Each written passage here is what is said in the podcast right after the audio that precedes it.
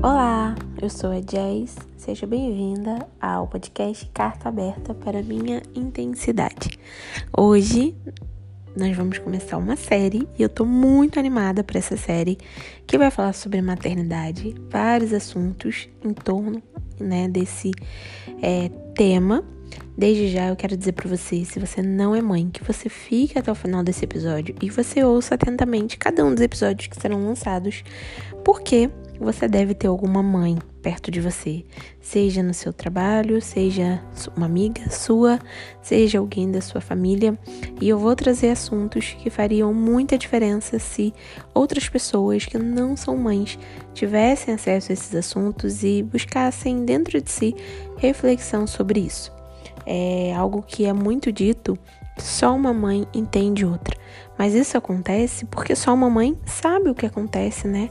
com outra mãe. Ela entende porque ela vive na pele, então ela entende outra por causa disso. Mas existe uma forma da gente alcançar coisas que não acontecem com a gente, que é através da empatia. Mas um, um meio, né, um caminho para empatia é o caminho da escuta. É um caminho quando a gente fica sabendo do que está acontecendo com o outro. A gente nunca vai conseguir sentir pelo outro aquilo que a gente nunca parou para escutar e oferecer ambiente seguro. Então ouça até o final, que eu tenho certeza que isso tudo vai ser muito útil na sua vida e na vida das pessoas que estão à sua volta. A maternidade é uma questão social, né? É, a sociedade ela está completamente despreparada para lidar com mães e apenas mães se interessam sobre o assunto que estão dentro da maternidade e aí a gente fica girando, girando, girando dentro desse círculo e não obtém nenhum tipo de progresso. É, a primeira coisa que eu quero falar é sobre a solidão de dentro da maternidade. É, a gente passou pelo Dia das Mães e eu vi várias né, postagens. Uma delas foi da Tata Werneck e uma das coisas que ela escreveu numa legenda lindíssima é que a maternidade é solitária. E aí eu fiquei pensando que eu já tinha lido aquilo em outros posts também do Dia das Mães, fora do Dia das Mães, e eu cheguei à conclusão que nós, mães, estamos dizendo para vocês que nos sentimos sozinhas, né? A todo tempo tem alguém dizendo na rede social, fora das redes sociais, que a maternidade é solitária. Então, mães estão dizendo que se sentem sozinhas e que o maternar é solitário. E o que é feito com essa informação? O que as pessoas fazem com essa informação? absolutamente nada, ignoram, né? Justamente porque estamos em um lugar invisível. O outro motivo de, de existir essa solidão dentro da maternidade, principalmente em mulheres que estão vivendo no puerpério, é que a maternidade, a mãe, a figura da mãe, ela é canonizada e por conta disso ela é julgada. Se espera muito da mãe, né? É uma demanda muito grande dentro das funções de, de, criar uma criança, de cuidar de um bebê. Eu já passei por alguns dias, né, em que era quatro, cinco da tarde, eu não tinha comido nada, não tinha bebido nada, não tinha ido ao banheiro, estava apertada. É, então são demandas altíssimas, tanto físicas mesmo no dia a dia, quanto também é, emocionais mas existe um lugar canônico reservado para as mães. A gente olha para nossa mãe, né, como guerreiras e a gente sempre usa isso, né, lá nos posts. Minha mãe é uma guerreira e guerreira é aquela pessoa que vai para a batalha, aquela pessoa que dá conta, né, de tudo. A gente olha para a mãe como seres que não não se vulnerabilizam, não sente dor, é, não não se irritam, não erram, não precisam de um tempo sozinha, não tem desejos próprios, não tem sonhos, não tem outros sonhos além dos que envolvem a maternidade, dos que envolvem um filho. Então é como se aquela mulher ela se anulasse, deixasse de existir e ela precisa estar sempre feliz, oferecendo colo, aconchego, amor, cuidado, cuidando de todo mundo, tendo aquelas asas, né, para manter os filhos e manter todos à sua volta. E quando a mãe ela demonstra qualquer tipo de fraqueza, qualquer tipo de cansaço, quando ela simplesmente diz a frase estou cansada, ela é julgada por não estar exercendo esse papel que a gente coloca, né, nas nossas expectativas de ser um ser sagrado, um ser canonizado, um ser celestial que é desumanizado. Quando a gente tem essa atitude de olhar assim para nossa mãe ou para outras mães, a gente desumaniza, a gente tira a possibilidade de, de humanidade e de fraquezas, e de desejos, e de sonhos, e de limites, e de, de sobrecarga, enfim, tudo isso que eu acabei de dizer. E por conta disso se torna também um lugar solitário. É, e um outro fator também é que a maternidade em si, ela vem com muitas renúncias, né? A gente abre mão de muitas coisas e as pessoas que estão à nossa volta precisam compreender isso e para que elas caminhem conosco, em alguns momentos elas precisam também abrir mão. Então, é, ser amiga de uma mãe, por exemplo, eu tenho uma amiga que me chamou para um café e aí eu falei assim para ela, amiga, passa aqui em casa, porque nesse dia eu vou estar sozinha, daí você me ajuda, porque para eu me arrumar e, e, arrumar a lua, se eu tiver ajuda, as coisas fluem melhor, e aí a gente vai. Então, isso é um, um exemplo bem pequeno do que seja, né? É, abrir mão de coisas, por exemplo. E a sociedade em si, as pessoas, elas não estão preparadas. Pra... Acho que só a mãe consegue fazer isso, né? Seja movida pelo amor, pela responsabilidade, enfim. Parece que a sociedade ela não está preparada para mães. As pessoas não estão preparadas para que as mães vivam, né? Se espera muito da mãe, mas não é oferecido nenhum tipo de estrutura. Então, se torna muito solitário, se torna muito difícil por conta disso. É, o puerpério, né, a gente vai falar nesse primeiro episódio da série de maternidade, a gente vai falar sobre o puerpério invisível da mãe, enfrentado pela mãe. E eu quero primeiro trazer a definição do que é puerpério. O puerpério é aquele período no pós-parto em que a mãe recupera, né, o, o seu organismo ele vai voltando ao estado normal diante da gravidez.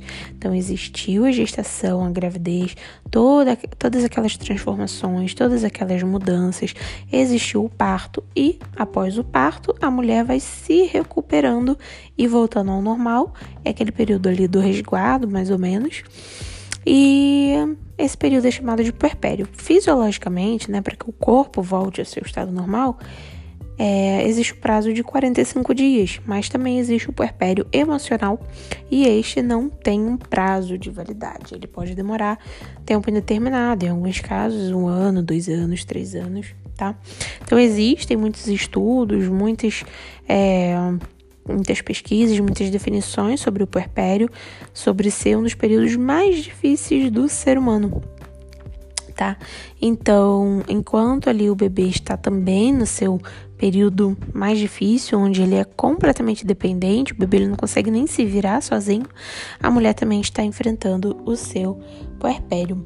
E no puerpério, né, é, o pós-parto, mais precisamente falando, é o período de maior risco psiquiátrico para a mulher, porque ao longo da gravidez, os níveis do estrogênio ele vai aumentando, aumentando, aumentando, então o hormônio, né, vai aumentando cerca de 300, 400. Até por isso a mulher fica tão à flor da pele, tão sensível, tão radiante, né?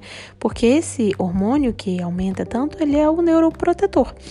E lá no último trimestre, ele chega a 13, 14 mil de tanto que aumenta. Só que acontece que no momento do parto, ele cai abruptamente de repente existe uma queda repentina né, desses hormônios e essa queda, essa descida de hormônio, ele pode ocasionar algo que é chamado de baby blues, que é uma instabilidade emocional justamente por essa queda hormonal, em que a mulher ela tem choro fácil, irritabilidade, hipersensibilidade. É, eu tive o baby blues, eu chorava absurdamente, foi durante uma semana, eu chorava, não sabia nem por que estava chorando. E foi foi bem punk assim. O meu marido perguntava, amor, mas por que você tá chorando? O que que aconteceu? Conversa comigo. E eu não sabia nem responder para ele o motivo que eu tava ali chorando. Então, esse é um dos fatores que acontece no puerpério logo de cara, né, na primeira semana.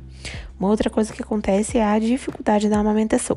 A amamentar em si já é bem cansativo, tá, gente? É, a amamentação, ela ela gasta cerca de 25% da energia do corpo. Então, no meu caso, né, que é o momento em livre demanda, e não, nas primeiras semanas a lua mamava muito, o intervalo era bem menos, era menos de duas horas ou no máximo duas horas. Hoje em dia, né, em alguns momentos chega no intervalo de quatro horas entre uma mamada e outra, mas no início era bem pouco o intervalo, então era bem cansativo. No final do dia eu estava exausta de tanto que eu amamentei.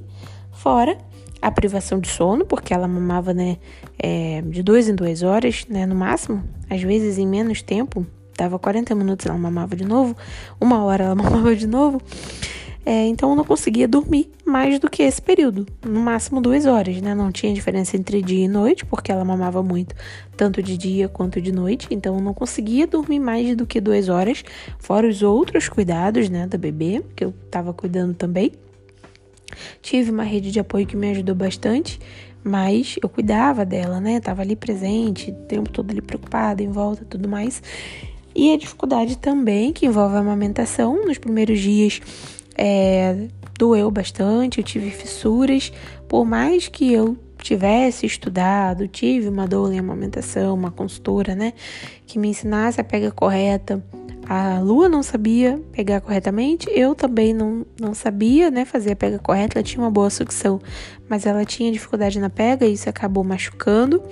Tem o momento da pojadura, que dói bastante também, em alguns momentos o meu leite empedrava, o que deixa o peito também doído, dolorido. Então a gente soma aí tudo isso que eu acabei de falar, né? dificuldade na amamentação, privação de sono, queda de hormônio que ocasiona baby blues, é, o pós-parto, eu tive uma cesárea, então eu tive muita dor, né, por conta da cesárea no pós-parto.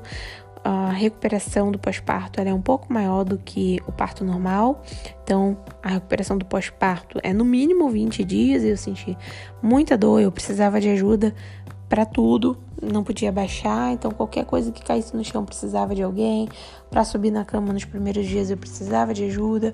É, essa coisa de estar dependente é difícil, fora a questão da dor mesmo, de estar lidando ali com toda aquela dor. Então são muitas coisas acontecendo ao mesmo tempo e as pessoas não se atentam ao, ao reflexo de tudo isso que está acontecendo na mulher. Além de, claro, ela está se adaptando às demandas né, da maternidade, ao fato de ter um, um, um bebê 100% dependente dela, e as pessoas não se atentam a tudo isso que está acontecendo. Né? Eu lembro que quando as pessoas me mandavam mensagem, é, a maior, grande maioria delas perguntava apenas do bebê, você, é, como se tivesse tudo normal. Ah, fui ali, pari, agora tenho um bebê e tudo isso é, é normal, é muito, é natural, mas não é normal, não é fácil. Existe um processo e todo processo é doloroso, todo processo leva tempo. E quem pergunta, eu lembro que eu sentia que eu não podia me abrir e dizer a verdade de como eu estava me sentindo naquele momento. Então causava uma certa frustração justamente porque as pessoas esperam da mãe apenas aquele deslumbre né? As pessoas não esperam a realidade. Então, a maternidade real, ela chega como uma voadora nos peitos. No meu caso, eu tentei continuar trabalhando, inclusive, né? É, eu, eu tinha clientes, eu, eu trabalho para mim mesma, e eu tinha os meus clientes, né? Que eu sou social media, e eu, no dia que eu cheguei da maternidade, no dia seguinte, eu já voltei a trabalhar e tinha ali as demandas do trabalho para atender ao longo do dia. Então, eu estava lidando com toda essa questão psicológica, eu estava lidando com as dores da amamentação, dor da cesárea, privação de sono e atendendo o cliente com demanda no WhatsApp, com demanda de trabalho. Foi assim, muito difícil essa parte. Eu chorava, eu chorava e eu falava pro, pro Cris, eu não tô aguentando. Eu, eu pensar em trabalho tá me sugando e eu precisei abrir mão dessa parte porque eu simplesmente é, aquilo ali estava me adoecendo. Uma outra questão também, né, junto com tudo isso, é a dificuldade na identificação, seja em algo é, no interior mesmo, né? A gente precisa de um período para se adaptar, para se acostumar com essa nova identidade. A perspectiva sobre o mundo muda muito nas coisas mais sutis que vocês puderem imaginar. E também o, o, físico, né? Uma coisa que eu não sabia é que a gente, quando o bebê nasce, a gente volta para casa com barriga de grávida. Então, como assim, né? Eu achava que ia sair do hospital sem barriga, né? Porque nasceu o bebê, a barriga fica por lá, mas não. Existe um período, para algumas mulheres leva até meses, né, para isso acontecer. Então, até a gente desinchar, perder aquela barriga, leva tempo. Então, eu não queria nem que ninguém me visse, né? Eu não queria que as pessoas me vissem, eu não queria fazer foto.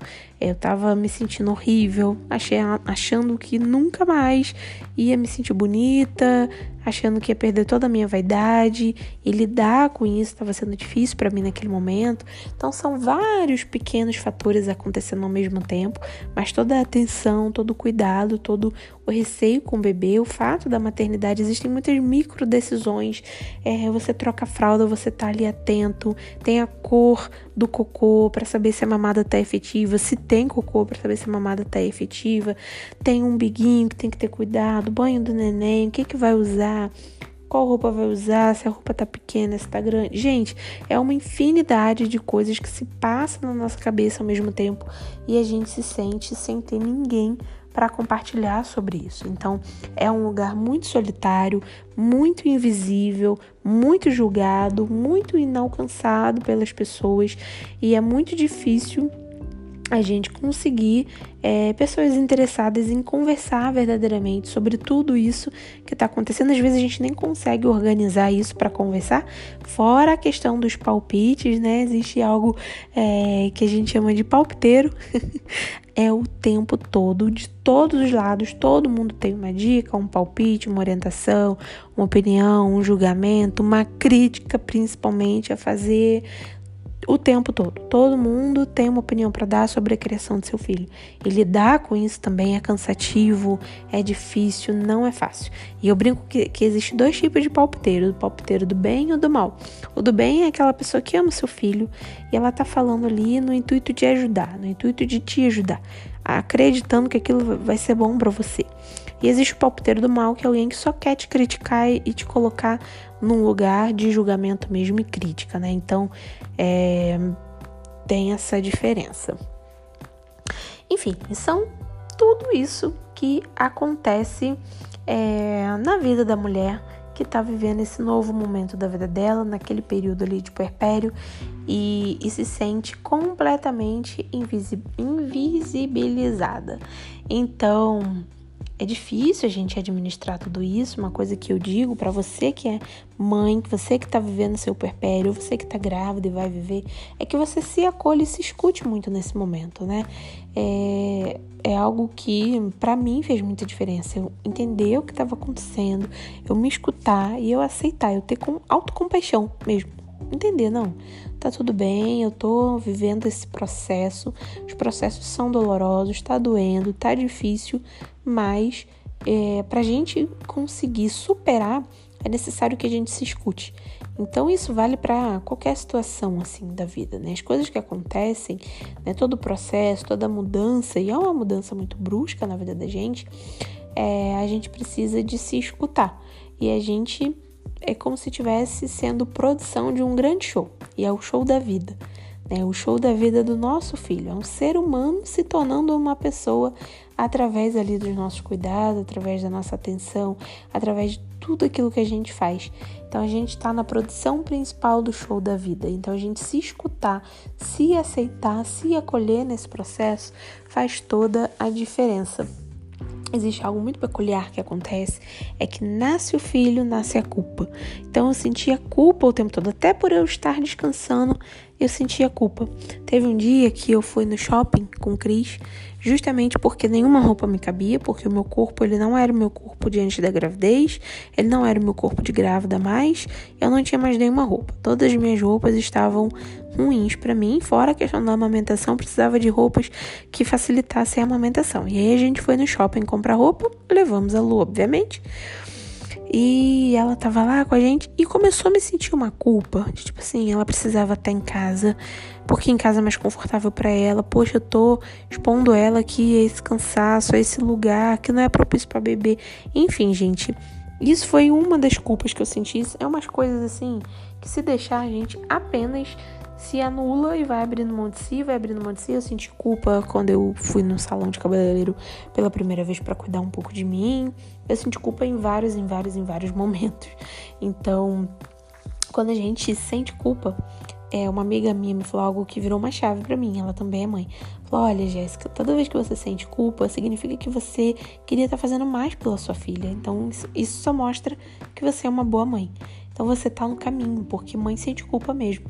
Apesar de que a gente deve sempre lutar contra esse pensamento. E tem em mente que os processos eles passam e vai passar. Então, esse é um processo, não dura para sempre, né? Eu lembro que eu tava sentindo muita falta de ter um momento com o Cris, né? E eu pensava, meu Deus, o que, que vai ser do nosso casamento? Porque a gente nunca mais vai ter tempo, a gente reveza os cuidados com a lua, e quando um tá com ela, pro outro fazer suas próprias coisas ou descansar, e depois troca. Então, qual é o momento que a gente vai ter junto? A gente nunca mais vai ter esse momento. Mas calma, as coisas vão melhorar. Eu fui entendendo, eu, eu descobri, opa, eu preciso de uma babá eletrônica. Isso vai me facilitar, vai facilitar minha vida. Providenciamos uma babá eletrônica. Opa, eu preciso de um móvelzinho, um brinquedinho para ela, um lugar que ela fique, se distraia para que eu consiga fazer as coisas. Providenciei, opa, eu preciso pagar agora uma diarista, né? Porque isso vai facilitar minha vida. Providenciei. Então, assim, a gente vai descobrindo, né, coisas que vão facilitando o nosso dia a dia e a gente vai recuperando é, as coisas que fazem sentido pra gente. Então, calma, vai passar, você vai se adaptar, você vai encontrar meios de tornar tudo isso um pouco mais fácil para você. Como eu já falei, se escute e se acolha perceba o que está acontecendo, aceite isso. Quando eu entendi, né, na primeira semana que eu estava ali chorando o tempo todo, e eu pensei, não, eu tô tendo a dificuldade, tô tendo essa questão hormonal, tô sensível, vou chorar quantas vezes for necessário e tá tudo bem. É melhor do que a gente ficar naquela briga interna contra a gente mesmo. Então, se escutar, se acolher faz toda a diferença. Um outro é, uma outra dica, conselho que eu dou aqui é se vulnerabilize e peça ajuda. Eu vou falar sobre essa coisa de se vulnerabilizar. Isso faz muita diferença, porque a gente já existe essa expectativa em que a gente vai ser guerreira e perfeita e que só tem amor para dar e que dê conta de tudo. Já existe essa expectativa. Então, quando a gente mesmo coloca essa expectativa em cima de nós mesmos, a gente só dificulta a nossa própria vida. A gente precisa se vulnerabilizar. Converse, seja com outras mães, com pessoas que vão entender aquilo que você está sentindo. Fala sobre o seu cansaço, fala sobre suas dificuldades. Seja para uma amiga, alguém que você confia, o seu marido principalmente, seu parceiro, seu companheiro ou sua companheira, né, de vida se vulnerabilize, exponha aquilo que está difícil para você, né? Porque isso é o que vai ajudar no processo. E o conselho de se vulnerabilizar, isso vale para tudo, né? Às vezes, né, a gente tenta ser pessoas em que não se, não se vulnerabilizam nunca. E isso só atrapalha, isso só causa mais dor. Então, se vulnerabilizar é um caminho para que as coisas se tornem mais leves. E peça ajuda nós, né, enquanto mães, a gente tem aquela cobrança que precisa dar conta de que vai conseguir e às vezes a gente não quer pedir ajuda. Mas se você confia em alguém e se tem pessoas à sua volta, peça ajuda. Aceite ajuda quando é oferecido. Isso é uma dificuldade para mãe, gente. Vocês não têm noção. Mas se submeta à ajuda, porque isso vai te dar descanso, vai te dar leveza em algum momento. Você é um ser humano. Você precisa. Lembre-se disso, você precisa de um momento para você. Se cuide. Uma coisa que fez muita diferença para mim é, primeiro, entender meus limites. Se tem um dia que eu vou querer ficar só de pijama porque eu preciso, porque eu não tenho força para uma outra coisa diferente disso, tá tudo bem. Então, aquele dia ali não penteava cabelo, eu ficava de pijama e tudo mais. Mas os dias que eu conseguia eu me arrumava, eu trocava minha roupa, eu, eu, apesar da dificuldade, do perrengue, de toda uma logística, frequentar o salão de beleza, voltei o quanto antes a frequentar, para que isso ajudasse a minha autoestima, para que eu me sentisse mulher também, porque existe uma mulher além de mãe aqui dentro, né? Então, fazer isso o quanto antes, por mais que a logística seja difícil no início, depois as coisas vão se encaixar, mas priorizar esse autocuidado, foi fundamental. E separar um tempo para assistir uma série, para ler um livro, para ouvir um podcast, para ter um momento meu que não seja um momento que eu esteja cuidando de outra pessoa. Isso também é fundamental. E lembrar sempre que você é a mãe ideal para sua filha e para seu filho. Repita isso quantas vezes você precisar. Você é perfeita para seu filho, para sua filha. Tudo que ele vê quando olha para você é ambiente seguro, é acolhimento, é aconchego. O seu colo é o lugar preferido no mundo para o seu filho. Então não existe ninguém que vai amar mais o seu filho, que vai saber cuidar melhor dele do que você. Tenha isso em mente sempre. E você, que é parte da vida de uma mãe, Pergunta para ela como é que você tá. Ouça os relatos sobre maternidade, o dia a dia. Cada dia na maternidade é um universo inteiro, um milhão de descobertas, um milhão de coisas que acontecem. Essa mãe quer compartilhar, ela quer falar dela, ela quer falar dos sonhos. Mãe ainda sonha, ela quer falar dos seus sonhos, ela não quer falar só do filho, ou ela quer falar muito do filho. Ofereça escuta para uma mãe, ofereça presença para uma mãe, mesmo com toda a dificuldade, mesmo que ela não possa de repente estar na, naqueles lugares, né, que você gosta de sair. Tem um episódio aqui que fala sobre amizade, que é quando a gente mantém uma amizade, quando a gente faz a manutenção de uma amizade, apenas quando a gente se beneficia daquela amizade. Seja porque a pessoa faz a gente rir, se sentir bem, seja porque a pessoa é a companhia pra gente frequentar os lugares que a gente gosta. Então a gente só gosta do benefício que aquela amizade traz, mas a gente não gosta daquela pessoa que tá ali protagonizando aquela amizade. Então essa é a hora de mostrar que você gosta daquela pessoa, da companhia dela, que você vai abrir mão de uma festa para passar um final de semana na casa dessa mãe, porque ela tá precisando de amigos ela tá precisando se distrair, ela tá precisando conversar sobre outras coisas, né? Que você vai ser a pessoa que vai perguntar para ela como ela tá diariamente para que ela possa desabafar sem julgamento, sem canonizar essa mãe também, ou sem julgar, sem querer que ela só tenha coisas boas para dizer, porque vai ter dia que ela só precisa desabafar. Não é que ela não ama a maternidade, não é que ela não ama o seu filho, é que naquele dia ela precisa desabafar sobre toda essa sobrecarga que ela vive, porque é uma sobrecarga, né? O bebê, ele tem muitas demandas, por mais que o pai seja presente, por mais que exista uma rede de apoio, existe um ditado que é necessário uma aldeia inteira para criar uma criança. Então existem muitas demandas, isso vai sobrecarregar a mãe, vai sobrecarregar o pai, e às vezes ela vai precisar desabafar sobre essa sobrecarga, seja a escuta, seja a pessoa que se interessa sobre a evolução, o desenvolvimento da criança, porque isso é amar a criança, inclusive, quando a mãe sente que seu filho é amado, isso também preenche o coração dela. Enfim, gente, acolha uma mãe, escute uma mãe. Vamos fazer com que a maternidade seja menos solitária e, principalmente no período de puerpério, enxergue a mãe que está ali, que acabou de nascer junto com o bebê.